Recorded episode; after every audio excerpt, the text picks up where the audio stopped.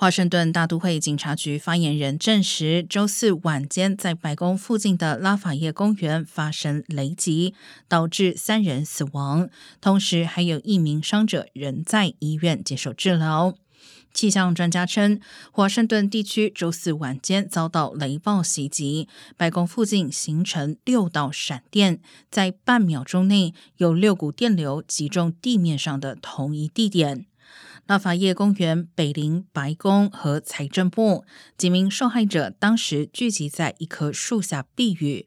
统计显示，美国平均每年有二十人死于雷击。